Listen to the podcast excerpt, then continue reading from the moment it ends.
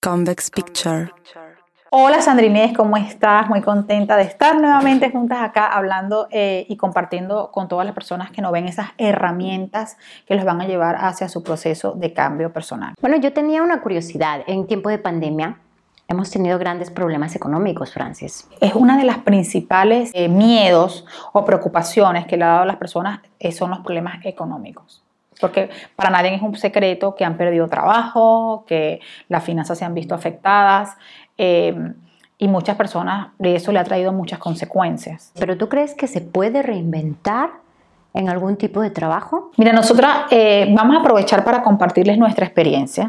Nosotras en pandemia acá en Italia, totalmente encerradas en nuestras casas, solo conectadas de manera eh, online, nosotras logramos vender cursos en pandemia. Entonces, cuando a mí se me acercan esas personas que me cuentan, quejándose, yo digo, pero si yo pude, con una situación familiar bastante compleja que yo tenía en ese momento, que tú conoces perfectamente, pero tú también en todo, en todo lo que estábamos viviendo, todo eso que sentía, podemos decir que nuestro negocio subió pues sí. En pandemia.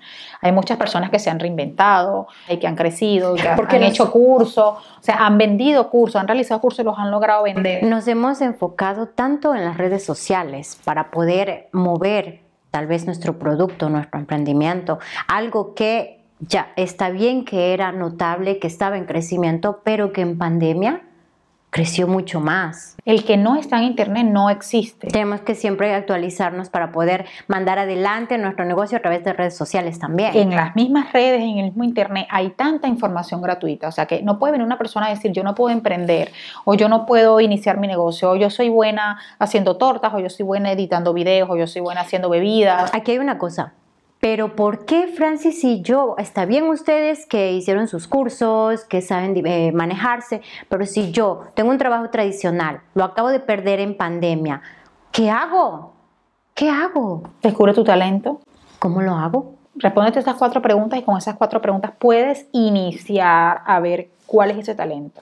No es que yo dije un día, yo quiero hacer lo que soy, eh, eh, mentora, o tú dijiste, yo voy a ser neurotrainer. No. Todos nacemos con un talento único e irrepetible.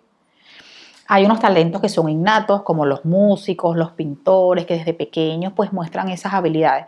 Pero todos tenemos un talento único y irrepetible que son como las huellas dactilares y que lo puedes desarrollar. Esa es una habilidad que puedes desarrollar y aprender. Entonces, ¿cuáles son esas cuatro preguntas? ¿En qué eres bueno? ¿En qué, soy bueno? Que todo el mundo me dice, ah, Max, ah, lo dije en italiano. No te preocupes. en que buenísimo, en que eres bueno, que eres buenísimo, no sé, haciendo piñatas. Y lo digo por el caso de una amiga mexicana acá e, en Roma que hace piñatas y es buenísima haciendo piñatas. En que eres buena. ¿Qué es eso que haces con pasión, que puedes durar horas y horas? Esto que nosotros hacemos lo hacemos por pasión. Esto lo estamos grabando un, un día en un horario que por lo general nosotros no estuviéramos trabajando. Es verdad, porque amamos lo que, lo, que, estamos haciendo. Hacer. Exactamente. Entonces, nuestra, ¿qué es lo que haces con pasión? Que puedes durar horas y horas y horas y no lo ves como un trabajo. ¿Por qué me pueden pagar por eso? Porque tú tienes que ver eh, por qué me pueden pagar. Pero si no es algo eh, que lo, lo, hayamos estudiado, que sea algo, digamos, al top, eh, de una altura. Si yo quiero vender empanadas, cómo ponerlo en redes sociales para poder en mi economía ayudarme en estos tiempos que no puedo trabajar en un trabajo tradicional. Usa las redes sociales de manera positiva. Pero ¿cómo meto mis empanadas en redes? Por ejemplo, existen plataformas, eh, eh, tú haces tus videos de lo que estás haciendo, te promocionas, eh, le dices a tus amigos que te, que te, que te divulguen lo que estás haciendo, que compartan eso que tú estás haciendo. de alguna manera, ingresos. De alguna manera habían ingresos. Hay ingresos, llegan los ingresos. Entonces, para continuar con las cuatro preguntas, ¿en qué eres buena? ¿Qué es lo que haces con pasión? ¿Qué es lo que el mundo necesita? Porque, empanadas. Empanadas, claro que sí. Y, esa señora que hace empanadas dice, yo soy buena, yo soy buena haciendo empanadas. Lo hago con pasión porque me gusta y me quedan buenísimas. Eh, ¿Qué es lo que el mundo necesita? Ahorita en pandemia, yo diría, yo quiero comida de mi país y yo compro empanadas y las voy a vender. ¿Y por qué me pueden pagar por eso? Porque la gente que no le gusta cocinar va y las compra.